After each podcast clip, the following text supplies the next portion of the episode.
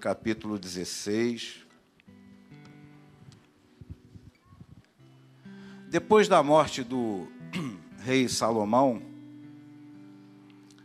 teve Saul, depois teve um interregno aí de mais ou menos sete anos, Davi assumiu o trono, e depois é, Adonias queria usurpar o trono ali e tal, e avisado pelo profeta Natã, Davi é, nomeou como rei seu sucessor Salomão. Salomão, ele pediu algo interessante ao Senhor, pediu sabedoria. E Deus deu sabedoria para aquele homem, deu muita sabedoria. Só que quando o tempo foi passando, Salomão ele foi se envolvendo com é, muitas mulheres, muitas influências externas, muita coisa que o Senhor desaprovava, até para agradar as suas mulheres, ele praticava alguns atos que desagradavam ao Senhor. E com a morte de Salomão, irmãos, é, o seu filho Roboão, ele assumiu o trono, e só que ele não teve tanta sabedoria quanto Salomão, né? Ali no finalzinho, eu estou dando essa introdução para vocês poderem entender o que vai acontecer dentro do contexto aqui. Aí Roboão, no finalzinho do reinado de Salomão, o povo já estava meio descontente por causa de excesso de impostos e tal, aquilo tudo. E Roboão, assumindo o trono, falou: Não, eu vou continuar cobrando imposto, a gente tem que, enfim, é, gerar recurso e tal. E o povo ficou meio descontente e ali houve uma cisão no reino. Jeroboão, através das dez tribos do norte, foi ungido rei, porque eles se levantaram contra Roboão, e ali houve o início do reino dividido reino do norte e reino do sul. E ali começou, ali foram vários reis, tanto do norte quanto do sul, até chegar onde eu quero chegar aqui. Era um momento difícil na vida de Israel, era um momento difícil na vida do povo de Deus, porque eles estavam divididos. Um para um lado, outro para o outro. Um para o norte, outro para o sul. E interessante que eles não guerreavam entre si, porque Deus não permitiu que eles guerreassem entre si. E Deus estava no controle dessa divisão. Olha só. Eu lendo aqui, eu achei um versículo interessante, que está lá em primeira Rei, primeiro livro de Reis, Deixa eu ver se é isso aqui. Não. Diz que o Senhor não permitiu que eles é, brigassem, que eles contendessem. Está ali, primeiro livro de Reis, capítulo 12, 24. Olha só. Primeiro livro de Reis, capítulo 12, 24. Assim diz o Senhor: Não subireis nem pelejarei contra os vossos irmãos. Olha só os filhos de Israel, cada um volte para a sua casa, porque eu é que fiz isto. E obedecendo eles a palavra do Senhor, voltaram como este lhes ordenara. Então Deus, não, vocês não vão brigar entre si, mas haverá uma divisão entre vocês.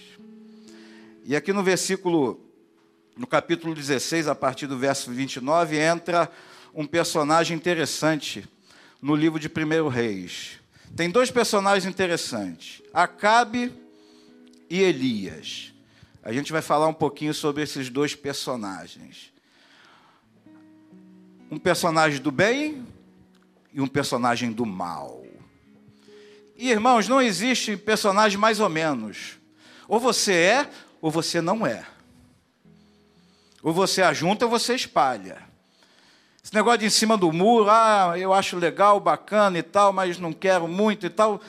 Deus não está interessado com isso. Até porque crente morno, a palavra de Deus diz lá em Apocalipse que o Senhor está pronto a vomitar da boca. Ele não tolera.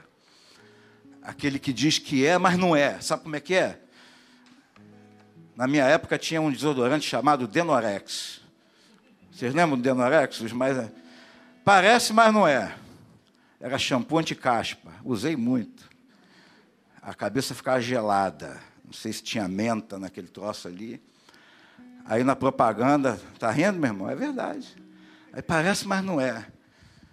Deus abomina o cidadão que diz que é crente, que parece, mas não é. Parece crente, fala como crente, age como crente, até se veste como crente, mas não é. O coração está podre, sepulcro caiado, não tem nada ali de bom. Pensando besteira, maquinando mal, pensando vingança e tal. Então aqui a gente vai falar de dois personagens: o personagem do bem e o personagem do mal.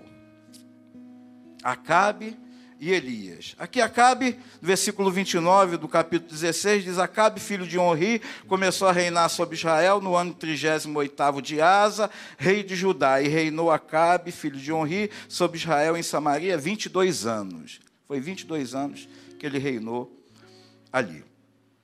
Fez Acabe, filho de Onri, o que era mal perante o Senhor, mais do que todos os que foram antes dele. O cara era bom, hein? quer dizer, mal cara, né? O cara, ele fez mais mal perante ao Senhor do que todos os seus antecessores. E a gente vai ver que esse mal que ele fez foi por muita coisa influência da mulher que ele casou, chamada Jezabel. E aqui a palavra de Deus diz, como se for a coisa de somenos, ou seja, como se já não bastasse o cara não prestar, ele casou com uma mulher que não prestava uma mulher que fazia coisas abomináveis diante do Senhor. Como se fora coisa de somenos, andar ele nos pecados de Jeroboão, filho de Nebate, tomou por mulher Jezabel, filha de Etibaal, rei dos Sidônios, e foi e serviu a Baal e o adorou. Se desviou completamente da presença do Senhor. E é nesse contexto que surge um personagem também chamado Elias. Engraçado que no mesmo momento em que a Bíblia fala sobre um homem que fez extremamente mal aos olhos do Senhor, que andou completamente fora da presença, que se desviou da presença do Senhor, que foi servir a outros deuses, que colocou uma mulher que levou ele praticamente para a sepultura. Não obstante isso, concomitantemente aparece nesse cenário um outro personagem chamado Elias. Porque, irmãos, aonde abundou o pecado, superabundou a graça de Deus. E a gente vê na nossa sociedade, às vezes na nossa existência, coisas ruins acontecendo coisas que, puxa vida, Senhor, eu não queria isso, eu não queria que isso tivesse acontecido, eu não queria assistir essa notícia na televisão, eu não queria essa guerra, eu não queria essa corrupção, eu não queria... a gente vê pessoas mergulhando no pecado, mergulhando na hipocrisia, mergulhando em fazer coisas que desagradam ao Senhor, mas ao mesmo tempo nós estamos observando e percebendo uma geração que está buscando a face do Senhor que está buscando santidade, que está buscando fazer a diferença nessa sociedade, que está buscando o rosto do Senhor, que está tentando, sabe, não se contaminar, que está tentando renunciar aos apelos deste mundo. Então, irmãos, há uma guerra travada. Há uma guerra travada diante de nós no mundo espiritual. Enquanto os muitos estão a passos largos correndo para o abismo, Deus tem dado graça à sua igreja, Deus tem dado graça a mim e a você, para nós andarmos de passos largos para a cruz do Calvário, para o céu. O céu é o nosso objetivo final, o nosso nome já está escrito no livro da vida. Aleluia! Então, irmãos, existe aí uma guerra, existe uma polarização muita gente indo para o inferno, mas muita gente sendo alcançada pelo amor de Cristo. E esse amor de Cristo, ele é refletido em nós. Eu não tenho o amor de Cristo, mas Cristo, Ele, a luz dele é refletida na minha vida para que eu possa abençoar outras pessoas. Porque o apóstolo Paulo diz: O mal que eu não quero, eu faço, o bem que eu não quero, esse faço. Miserável homem que sou, eu não presto para absolutamente nada, mas o amor de Cristo refletido na minha vida abençoa outras pessoas. Não sei se está dando para entender. E aqui Elias, não obstante toda essa corrupção social ali na época, não obstante a perseguição de Jezabel, que mandou matar um monte de profeta do Senhor, não obstante isso tudo, Elias se manteve um homem de Deus. A despeito das perseguições, a despeito do temor que provavelmente como homem ele tinha, e a gente vai ver depois no Monte Horebe, não vou nem entrar aqui no contexto, mas a despeito disso tudo, ele se manteve um homem fiel, um homem temente. Ele viu, ele percebeu ali os profetas do Senhor serem mortos, amando de Jezabel, ele, mas ele continuou sendo um homem de Deus, continuou na posição em que Deus o havia constituído. E eu abro um parêntese nessa manhã para a nossa vida hoje. Será que você está abrindo mão daquilo que Deus tem de propósito para você por conta de perseguições, por conta do que vão falar, por conta de deixarem você marginalizado, por conta de deixarem você fora de alguma coisa? Irmãos, não abra mão daquilo que Deus colocou em você. Não abra mão. Não abra mão dos projetos e sonhos e desejos que Deus tem para mim e para você. Não abra mão. Fala, Senhor, eu estou com medo. Senhor, eu estou aqui preocupado. Senhor, a perseguição é muito forte, Senhor, mas eu não abro mão de te servir eu não abro mão de ser teu servo, eu não abro mão de servir ao Senhor, de fazer a tua vontade, não me interessa nada. Não me interessa se eu vou ter emprego, se eu não vou ter, se eu vou ser mandado embora. Eu não estou aqui para agradar homens, eu estou aqui é para fazer a vontade de Deus, agradar o Senhor. E Ele é fiel, irmãos. Como eu tenho provado a fidelidade de Deus na minha vida, Deus, Ele é fiel, muito fiel. Essa semana, numa visita, eu pude dar um pouquinho do testemunho do que Deus está fazendo na minha vida e compartilhar ali a fidelidade de Deus. E a fidelidade de Deus, irmãos, não é algo que você não possa alcançar, ela é tangível, irmãos. A fidelidade de Deus, ela é maravilhosa, ela te alcança, porque aquele que prometeu é fiel para cumprir as suas promessas. Basta que você se mantenha ali na posição que Ele quer Senhor, eu estou aqui, meu Deus. Eu estou aqui. Doido para chutar o balde, doido para fazer uma besteira, mas eu não vou fazer, porque eu sei que o Senhor é fiel.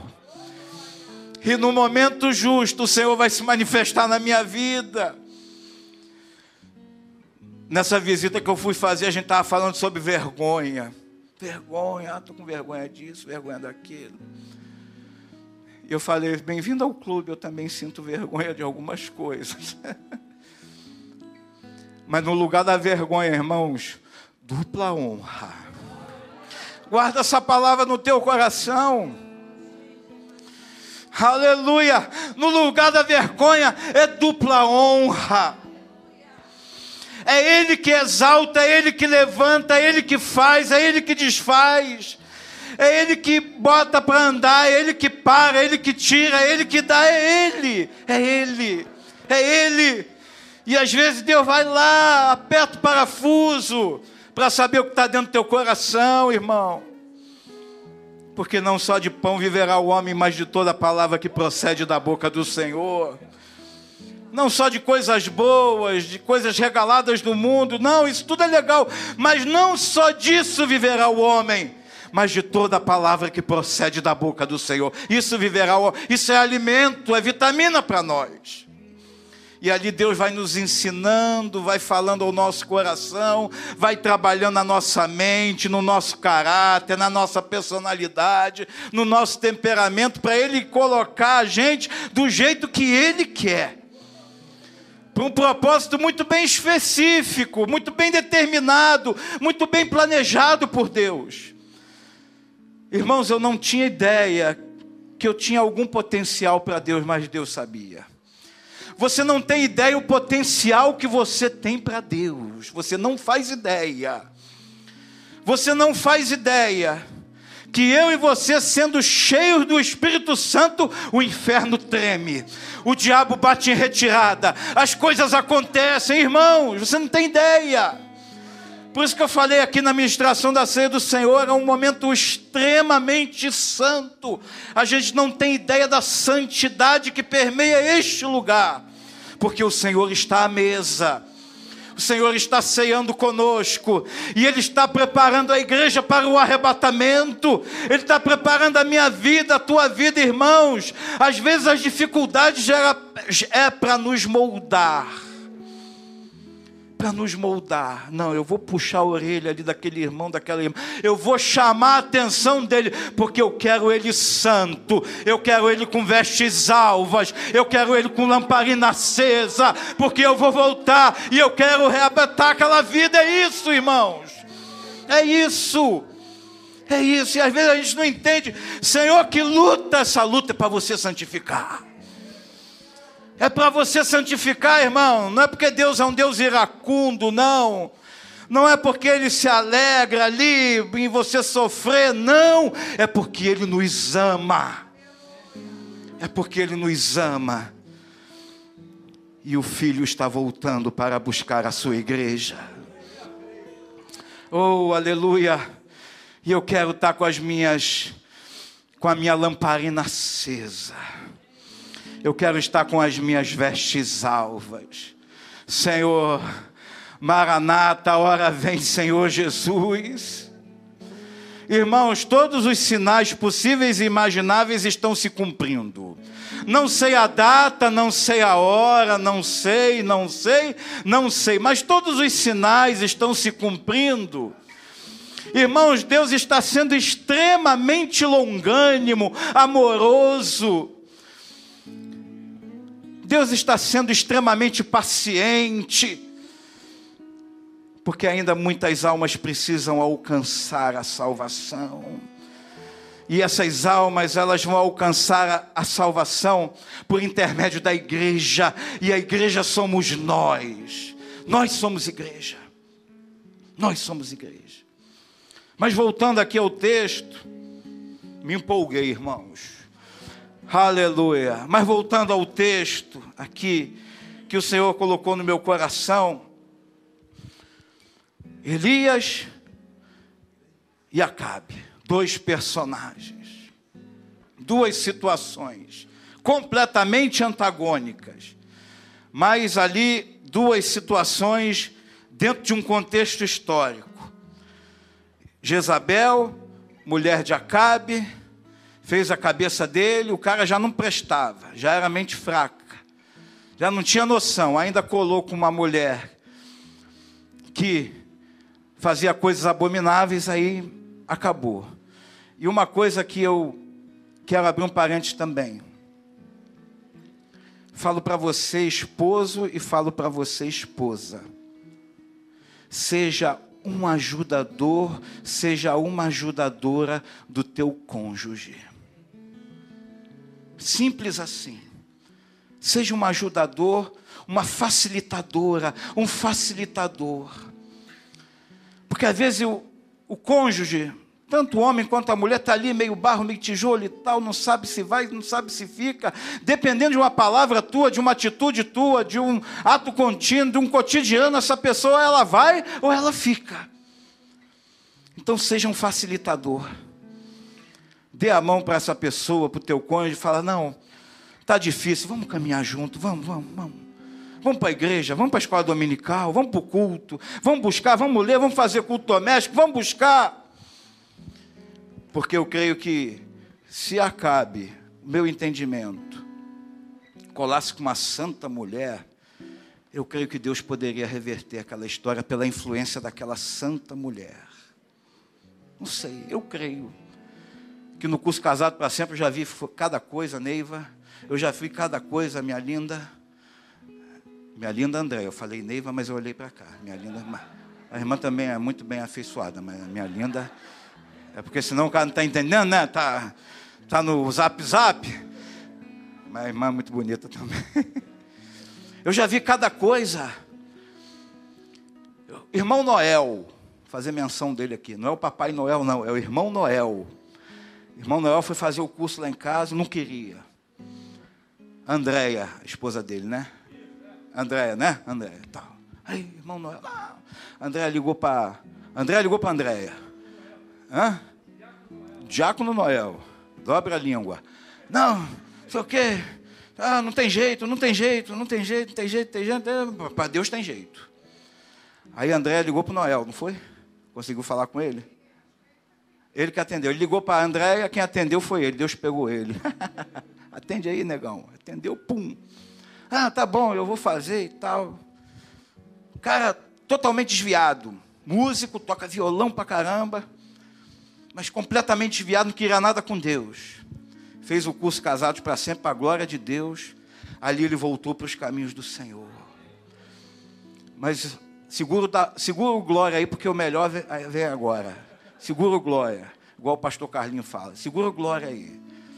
Aí um, um dia convidaram a gente para ir num culto é, aqui em Sulacap, na casa de um irmão que é uma bênção. Na casa de um irmão que é uma bênção. Tempo depois, meses depois, acho que anos depois que acabou o curso. Ah, vamos lá e tal. Aí chegamos lá e tal. Quem é que estava ministrando? Quem é que estava dirigindo o culto? Quem é que estava louvando? O Noel. Falei, Noel, é, eu, lembra do curso? Eu falei, é, dali para cá a minha vida mudou completamente. Hoje ele é diácono da casa do Senhor, serve ao Senhor, ele, a esposa, as filhas. O que é impossível para o homem, irmãos, não é impossível para Deus. Você faz a leitura de uma situação, você faz uma leitura de uma pessoa, de uma vida, mas essa leitura não corresponde àquilo que Deus está pensando, irmãos. Os nossos pensamentos não são os pensamentos do Senhor. Isaías 55, os nossos caminhos não são os caminhos do Senhor. De repente você não dá nada por aquela vida, mas Deus tem um propósito e um plano, e quando Ele tem um propósito e um plano, Ele cumpre, independente do que for, irmãos. E está lá o Noel servindo ao Senhor. Então eu não sei se Acabe tivesse colado com uma santa mulher, a história teria sido diferente, mas foi assim porque aprove a Deus. Deus ele é soberano. E aqui a palavra de Deus diz que havia uma caristia, havia fome na terra. Vers, é, capítulo 17. Então Elias, o tesbita dos moradores de Gileade, disse a Acabe: Tão certo quanto vive o Senhor, Deus de Israel, perante cuja face estou, nem orvalho nem chuva haverá nesses anos, segundo a minha palavra. Elias era profeta do Senhor. Falou para Acabe, falou: Olha, Deus vai mandar uma sequidão aí. Segundo a palavra do Senhor, usando a minha boca, vai haver uma sequidão. Veio-lhe a palavra do Senhor, versículo 2, dizendo: Retira-te daqui, vai para o lado oriental, esconde-te junto à torrente de Queribe, fronteira ao Jordão. Beberás da torrente, e ordenei aos corvos que ali mesmo te sustentem, pois que ali mesmo te sustentem. Foi, pois, e fez segundo a palavra do Senhor, retirou-se e habitou junto à torrente de Queribe, fronteira do Jordão. Olha só que interessante. Os corvos lhe traziam pela manhã pão e carne, como também pão e carne ao anoitecer, e bebia da torrente. Olha a provisão de Deus. Olha o Jeová Jireh, o Deus que provê todas as coisas, usando um corvo. Comparando mal, um urubu. Tipo assim, acho que o corvo é mais bonitinho. Urubu, corvo, é carnívoro, até onde eu sei que eu estudei na, na na escola, corvo é carnívoro, o urubu ele come carne. Deus usou aquele animal, aquela árvore carnívora, para levar carne para o profeta. Deus usa quem quer, quando quer, do jeito que quer, da maneira que quer, para cumprir o seu propósito. Não posso te atender agora. Deus usa quem quer. Deus usa as coisas ilógicas desse. Não, Senhor, não é lógico, isso não faz sentido. Aí Deus deve olhar assim, sabe de nada, inocente. Não é assim, o meu pensamento é muito superior ao teu pensamento. Você está vendo aqui uma situação que os teus olhos veem uma situação, mas a minha perspectiva de visão é do alto, ele vê do alto. Já viram drone? Agora a moda é drone. Eu tenho um amigo, ele tem um drone. Ele casou com aquele drone. Amigão meu. Casou com o drone. Aí o drone. Aí, Roberto. A perspectiva de visão daquele drone é completamente diferente da nossa perspectiva de visão.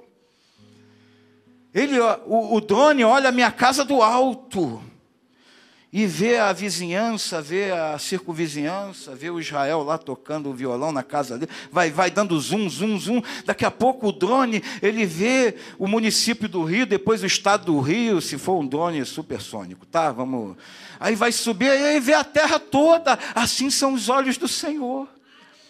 Tudo está patente ao seu olhar. Tudo está ao alcance da sua visão, absolutamente tudo. E a gente fica com a nossa visãozinha ali, pequenininha, tacanha, obtusa, limitada tal, e não consegue ver as grandes coisas que o Senhor tem para fazer ainda na nossa vida. Lembra do moço de Eliseu? Ah, estamos cercados aqui, o exército cercou, tá bom, esquenta a cabeça não, Senhor, abre o olho desse moço aqui, Sabe o que aconteceu? Ele abriu os olhos e viu carros e cavalos de fogo ao redor ali daquele arraial. Que o Senhor possa abrir os nossos olhos espirituais e possamos começar a contemplar carros e cavalos de fogo, irmãos, ao nosso redor anjos ministradores, dispensados da parte de Deus, com espada desembanhada, lutando em nosso favor. Porque a Bíblia diz que eles são ministradores para aqueles que hão de herdar a salvação. Eu vou herdar a salvação. Eu já herdei a salvação. Então eu creio que existem anjos pelejando pela minha vida. Amém? Eu não sou muito do anjo da guarda, eu sou o anjo que guarda. É o anjo que guarda a minha vida, que guarda a tua vida, que guarda a igreja. Irmão, basta um anjo para fazer um genocídio aqui. Basta um anjo para botar um exército de Faraó por terra, basta um anjo. Para jogar um monte de demônio por terra, basta um anjo, irmãos. Já pensou carros e cavalos de fogo acampados ao nosso? Eu creio, irmão. Eu não estou vendo, mas eu creio.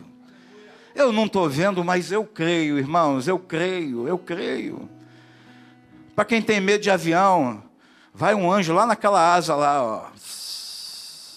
Tá, Andréia? Tem um anjo lá naquela, não sei se ele vai sentado, se ele vai em pé, não sei. Mas sei que tem anjo ali naquele lugar, guardando, livrando aquele negócio ali, porque a gente não nasceu para voar, essa aqui é a verdade, né?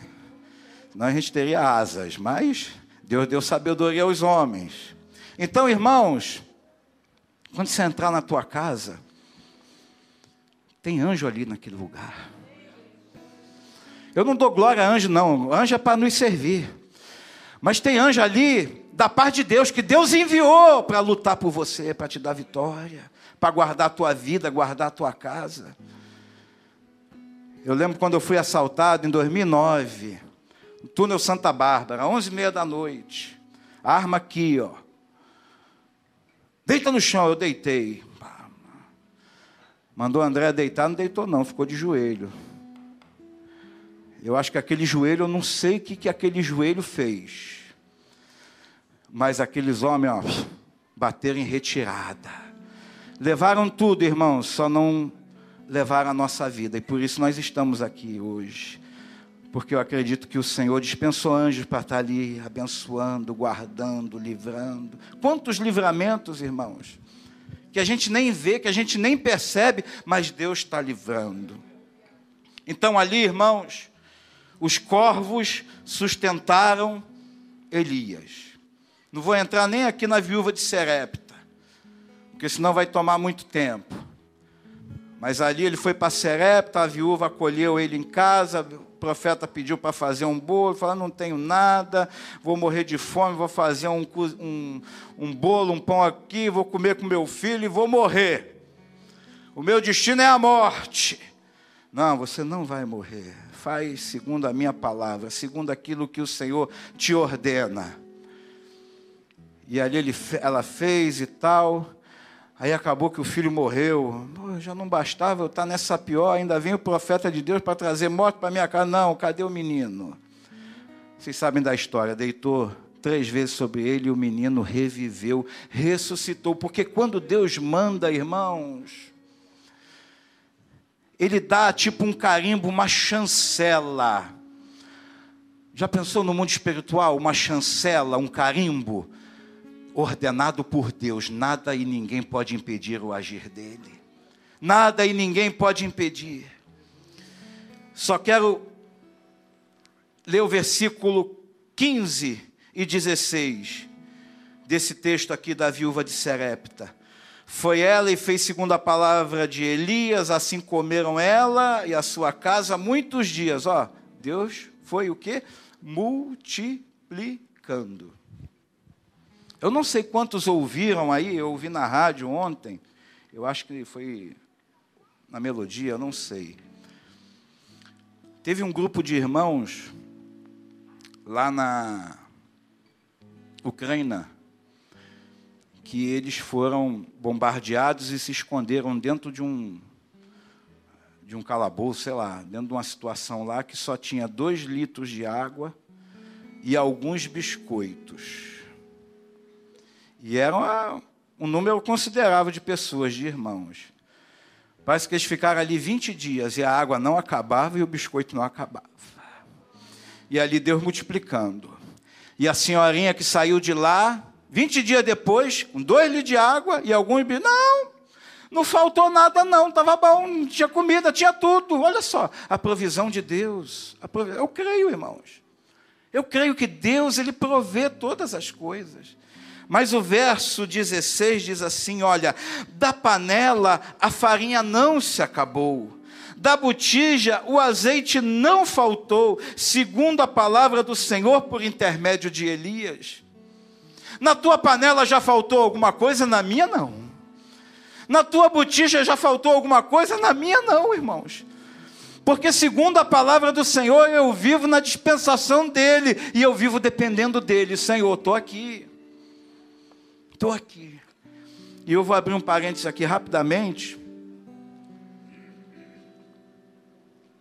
Porque como, como a coisa já aconteceu, já formatou, alguns podem não saber. Entrou a pandemia, fiquei dois anos desempregado. Eu não consigo, pastor Nilson, encontrar uma palavra mais bonita. Fora do mercado. Não, dois anos desempregado, sem renda, dois anos.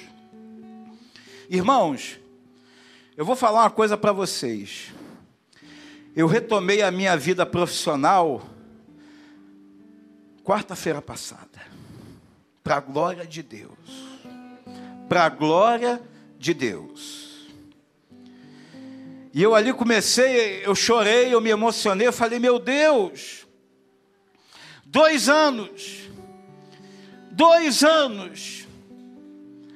Aí tinha irmão, tinha irmã, irmão, ora por mim, pela minha vida profissional, pela minha vida financeira. Eu vou orar. Eu numa luta, irmãos. Até aconselhamento do gabinete, olha, eu preciso fazer isso, o que, que, que o senhor acha? Eu, tá, eu preciso de uma benção. Eu falei, tá bom. E eu falei, Senhor, a benção que eu estou pedindo para esse irmão, para esse irmão, para a minha vida também. Lembra-te de mim, Senhor. E Deus ali, fiel. Deus fiel, sabe por quê? Porque na minha panela, na minha botija, o azeite nunca faltou. Aleluia. E na minha panela a farinha nunca acabou, porque Deus proveu e está provendo todas as coisas. Você pode dar um glória a Deus? Eu não sei se você está aí, Senhor, como é que vai ser? Vai ser do jeito dele, da maneira que ele quer, da maneira que ele quer, irmãos. Por isso que eu estava falando sobre vergonha e tal, lembra? Falei dupla honra e tal.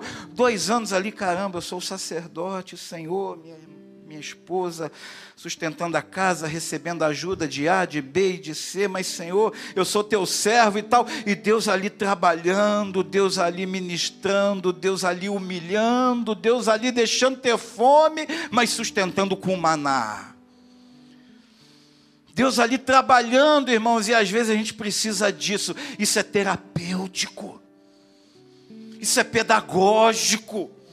Você é tratado na alma, você é tratado no corpo, você aprende a ser crente, irmãos.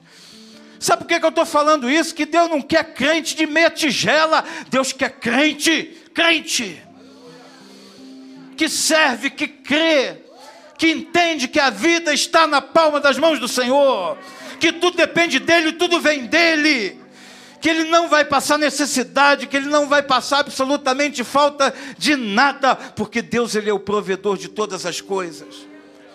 E eu tenho aprendido, irmãos, a depender muito mais do provedor do que da provisão. A provisão é uma bênção, mas eu dependo do provedor, aquele que provê todas as coisas. E no momento certo, na hora certa, as coisas iam acontecendo. Eu ia retomar essa jornada há uns seis, sete meses atrás, já estava tudo pronto. Ah, vou retomar, vou retomar. O pastor Nilson sabe da minha história. Vou retomar, pum! Ah, aquele balde de água fria. Não, você vai caminhar mais uma milha, meu filho. Você vai caminhar mais uma milha. Sabe o que, que eu fiz? Eu murmurei? Não. Eu reclamei? Não eu glorifiquei, eu falei, Senhor, não é o time, não é o momento, não é a hora. E eu quero fazer menção aqui da honra quem honra. A irmã Cleia veio aqui à frente um domingo, eu não sei quantos lembram, deu uma palavra sobre a minha vida. Ela deu uma palavra sobre a minha vida num domingo. Na quinta-feira eu fui chamado para retomar a minha vida profissional na quinta-feira, porque ela falou: Deus tem pressa. Deus tem pressa. E Deus tem pressa não só na minha vida, mas na tua vida também. Acerta o teu caminho, meu irmão. Acerta o teu passo, minha irmã. Acerta. Deus tem pressa. Se está em algum pecado, se está fazendo alguma coisa errada, acerta, acerta. Irmãos, a gente não precisa passar pelo vale para estar na presença de Deus, não. Deus te faz um convite nessa manhã: vem para a minha presença. Deus está aqui nessa manhã com voz mansa, suave, tranquila. Olha, você não precisa passar por um deserto, não. Vem, o time é agora, o momento é agora, é hoje, é já. Vem. Eu não sei como você está, eu não sei como você se encontra, mas o momento é agora não é amanhã. Não é, ah, eu vou me preparar espiritualmente, não, é agora. A renúncia do pecado é agora. A renúncia do erro é agora. É agora.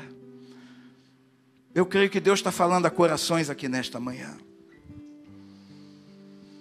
Aí vai, Elias se apresenta a Baal, Elias se apresenta a Acabe, não vou entrar nem aqui que Obadias era um homem de Deus e foi lá e encontrou Elias e Elias falou, fala para Acabe que eu quero falar com ele, que eu tenho uma palavra, não sei o quê. Ali Elias encontra Acabe, Acabe encontra Elias. Versículo 17 do capítulo 18, vendo-o, disse-lhe: És tu perturbador de Israel? Acabe falou para Elias: És tu perturba? É você que está perturbando Israel?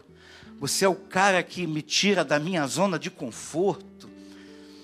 É você que tem esse papo reto, essa palavra reta. É você que tem essa palavra do Senhor que me incomoda.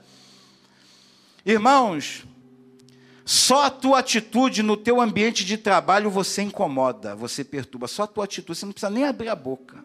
Só a tua atitude casta, santa, separada, a tua atitude ali de fazer o teu bem feito e tal, de não se meter da vida dos outros, falar mal da vida dos outros, procurar sempre a verdade e tal. Só isso já incomoda. Só isso, não precisa falar nada. Porque a aonde Deus está, aonde a luz entra, a treva, ela começa a buscar uma via de saída, uma via de fuga, porque ela não consegue, a treva não consegue coabitar com a luz. A luz é Jesus, e quando Jesus entra, incomoda, irmãos, incomoda. Como Jesus incomodou lá no tempo dele, durante o seu ministério, como ele incomodou falsas testemunhas tentando levantar para acusar isso, aquilo, outro, inveja, tudo, tentaram de tudo contra o Senhor, mas não conseguiram. A morte dele foi plano de Deus, plano divino através dos séculos. O cordeiro em nosso lugar. E ali Elias fez um, um desafio. Um desafio. Então enviou Acabe mensageiro a todos os filhos de Israel, ajuntou-se o profeta no Monte Carmelo, verso 20, do capítulo 18, 1 Reis. Então Elias se achegou a todo o povo e disse: Até quando cocheareis entre dois pensamentos? Olha só, olha que versículo. Até quando cocheareis entre dois pensamentos? Até quando, pastor Roberto, o senhor vai ter dois pensamentos? Até quando, igreja, você vai ter dois pensamentos? Não, é, é igreja, tá? Não, mas aqui tem um outro esquema. Não, mas aqui é igreja. Não, mas aqui não sei o quê. Até quando? Até quando?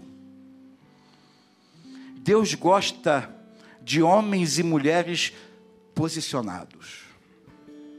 Posicionados. Irmãos, eu já abri mão de muita coisa na minha vida por amor à palavra de Deus, por amor ao Senhor. Senhor, até ganho financeiro. E não era pouco, mas não era lícito. Era até legal, mas não era moral. Eu abri mão, falei: não, não quero. Não quero porque Deus tem melhor para a minha vida, não quero. Hoje, então, pastor, a gente está até conversando, misericórdia. Misericórdia. Não quero, eu abro, eu renuncio. Quem precisa aqui nessa manhã de renunciar a alguma coisa, que sabe que está desagradando ao Senhor, não tem ninguém idiota aqui, não, irmão. Todo mundo aqui é inteligente. Todo mundo aqui tem as faculdades mentais, joia, legal. Você precisa abrir mão para agradar o Senhor. Ó, oh, vou falar por experiência própria. É uma boa. Faça isso. Deus vai te recompensar. Glória a Deus. E aqui segue o texto. Então, versículo 30. Então Elias disse a todo o povo: Chegai-vos a mim. Isso porque os profetas de Baal ficaram lá horas e horas manquejando, clamando a Baal: Baal, Baal, responde, queima aqui esse holocausto, Baal, Baal, Baal. Até Elias deu uma zombada com eles lá: ah, deve estar dormindo, deve estar ocupado, é um Deus não sei o quê. Então vocês sabem a história. Só que no versículo 30 diz assim: Eli, então Elias disse a todo o povo: Chegai-vos a mim, todo o povo se achegou a ele. Olha que lindo, Elias restaurou o altar do Senhor que estava em ruínas. Como está o altar da tua vida? Como está o altar do teu coração? Está em ruínas? Está faltando alguma pedra? Tem alguma coisa ruim, algum defeito? Como está o altar do teu coração diante de Deus? Porque a gente canta aqui, meu coração é o teu altar e tal, que lindo. Mas como está esse altar? Pode ser até um altar, mas está em ruínas. Está limpo, está varrido, está higienizado, está com todas as pedras. Está do jeito que Deus quer. Como está esse altar? Está sujo, cheio de folha, cheio de carrapicho. Como é que está esse altar? Está cheio de pensamento ruim, cheio de coisa. Como está esse altar? Elias restaurou o altar do Senhor que estava em ruínas. O altar do Senhor estava em ruínas, por isso que não acontecia nada. O altar estava em ruínas. Às vezes não acontece nada na nossa vida, nada, porque o altar está em ruínas. Porque o altar não está do jeito que Deus quer. Tomou doze pedras, segundo o número das doze tribos dos filhos de Jacó. Ele não tomou onze pedras, nem dez pedras, nem treze pedras, nem vinte pedras. Tomou doze pedras, pedra por pedra. Segundo as doze tribos de Israel. Não deixou nada de fora. A qual viera a palavra do Senhor, dizendo: Israel será o teu nome. Com aquelas pedras edificou o altar em nome do Senhor. Olha só. Depois fez um rego em redor do altar tão grande como para semear duas medidas de semente. Então armou a leia, dividiu o novilho em pedaços, pôs sobre a lenha. E disse: Enchei de água quatro cantos, derramai sobre o holocausto, sobre a água, sobre a lenha. E disse ainda: Fazei segunda vez. Fizeram, disse mais: Fazer terceira vez. Fizeram terceira vez. De maneira que a água corria ao redor do altar. Ele se encheu também a água todo no rego do altar. Molhou bastante, jogou bastante água para não ter dúvida. Eu não sei se naquela época já existia pólvora, não, ele deve ter colocado uma pólvora ali. E ali vão triscar uma pedra na outra, vai sair uma faísca e vai incendiar tudo e, e assim vai ser desse jeito. Não, bota água aí, bota água. Água e fogo não combinam. Água e fogo não combinam. Nesse contexto aqui. Mas, ao meio-dia, Elias zombava deles. Não, perdão de maneira que a água corria. Verso 36. No devido tempo, para se apresentar a oferta de manjar, aproximou-se o profeta Elias e disse: Ó Senhor, Deus de Abraão, de Isaac e de Jacó. Eu gosto de orar assim: Deus de Abraão, de Isaac e de Jacó. Quando alguém me cumprimenta na rua que eu não conheço e fala, vai com Deus, minha esposa e meus filhos sabem. Vai com Deus, eu, Deus de Abraão, de Isaac e de Jacó. Sei lá qual é o Deus dessa pessoa. É. Isso eu não li em livro nenhum, não, discernimento. Ah, vai com Deus, o Deus de Abraão, de Isaac e de Jacó. Estou ligado. Qual é o Deus dessa pessoa? Não sei, é Baal? Não é? Não sei. Porque se for, vai com Deus, o Deus. Hã? Eu vou, o Deus dele vai me acompanhar. Não. Deus de Abraão, de Isaac e de Jacó. Você pode dar um glória a Deus? É isso aí. E o Senhor disse: Deus de Abraão, de Isaac e de Jacó, fique hoje sabido que tu, tu és Deus em Israel e que em seu eu sou o teu servo, e que segundo a tua palavra fiz estas coisas. Não foi da cabeça dele, não. Foi segundo a palavra de Deus. Respondeu-lhe, Senhor, responde-me, Senhor. Responde para que este povo saiba que tu, Senhor, és Deus e que tu fizeste retroceder o coração deles. Versículo 38. Então caiu fogo do céu. Então caiu fogo do Senhor e consumiu o holocausto e a lenha e as pedras e a terra ainda e a terra e ainda lambeu a água que estava no rego ao redor daquilo ali tudo. Irmãos, por que, que caiu o fogo do céu? Porque o, o altar ele foi reconstruído. Se aquele altar não tivesse sido reconstruído, não cairia nada do céu. Elias ia passar vergonha. E nessa manhã o Senhor pergunta: Como está o altar do teu coração? E pergunta para mim também: Roberto, como está o altar do teu coração? Está tudo bem? Posso mandar fogo do céu? Está tudo aí, as doze pedras, segundo as doze tribos de Israel. Está tudo no lugar. Porque às vezes você quer restaurar o altar, mas quer. Não, isso aqui não, você não mexe nisso aqui não. Isso aqui é um dinheirinho. É um negocinho aqui que ninguém está vendo, ninguém sabe e tal. Ninguém dá falta.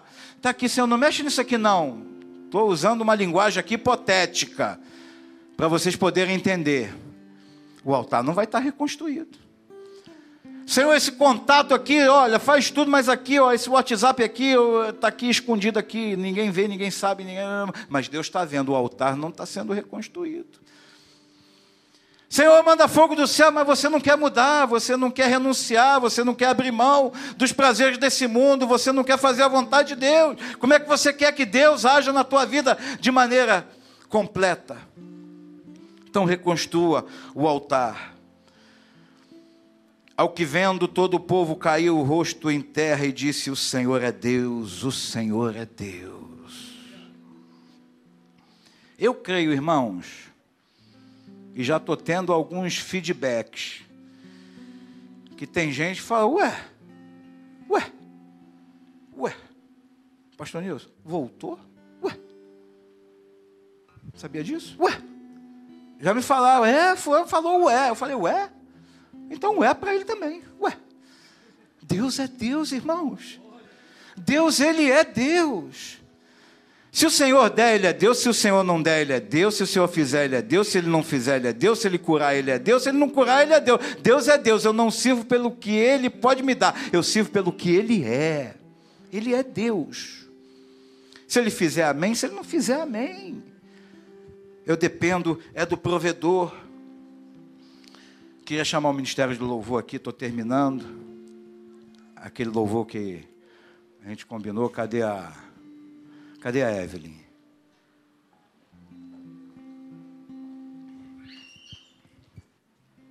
Quero fechar com isso aqui, ó. Elias ora para que chova. Verso 41. Terminando.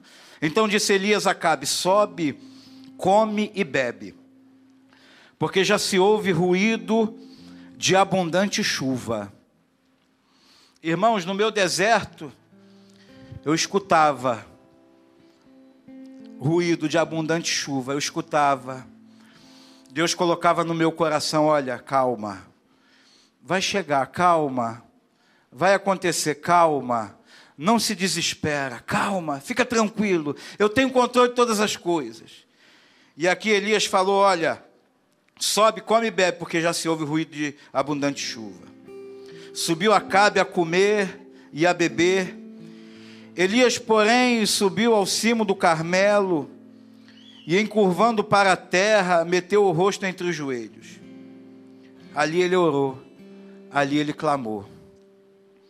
E disse, verso 43 de 1 Reis 18: E disse ao seu moço: Sobe e olha para o lado do mar.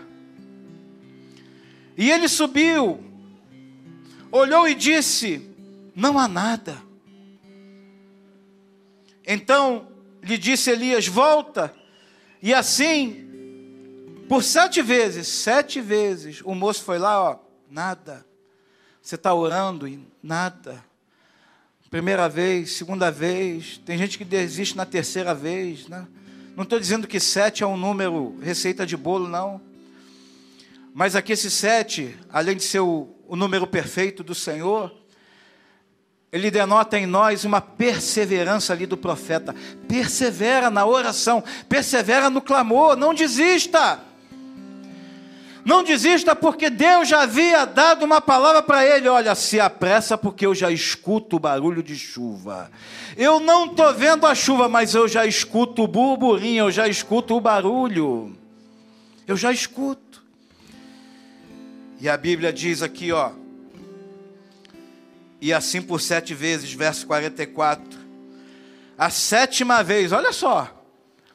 A sétima vez disse: Eis que se levanta do mar uma nuvem pequena como a palma da mão de um homem. Deus não precisa nada além disso. De um pequeno sinal. Às vezes você quer ver algo pirotécnico. Você quer ver algo maravilhoso, extraordinário, um temor de terra, isso, aquilo outro, anjos subindo e descendo, mas aquele moço, ele falou para Elias: Olha, eu vejo uma pequena nuvem do tamanho da mão de um homem. Fecha a tua mão assim, ó. Diante do céu, o que, que é uma mão de um homem? Qual é o tamanho da mão de um homem? Que nuvenzinha é essa? Insignificante. Senhor, que nuvenzinha é essa, Senhor? Eu quero uma nuvem, como é o nome daquela? Cúmulos nimbus, aquela que detona quando chove, chove granizo, raio, trovão. Os aviões até desviam dessa nuvem para não pegar turbulência e tal. Eu quero esse tipo de nuvem. Mas Deus mostrou para aquele profeta uma pequena nuvem. Deus de repente está mostrando para você um pequeno sinal, mas este pequeno sinal é o começo de um grande milagre. É o começo de uma grande obra na tua vida, é um começo, irmãos. Então não despreze as pequenas coisas, não despreze os pequenos detalhes, porque Deus pode estar nos pequenos detalhes. Deus pode estar nas pequenas coisas. Deus pode estar naquilo que você ah, não dá muito valor, mas Deus está ali, usando aquela situação para te abençoar. A sétima vez, eis que se levanta do mar uma nuvem pequena do tamanho da palma de a mão do homem. Então disse ele: Sobe, diz e Acabe, aparelha o teu carro e desce, para que a chuva não te detenha. Vai cair chuva aqui nessa manhã, pela fé, pela fé.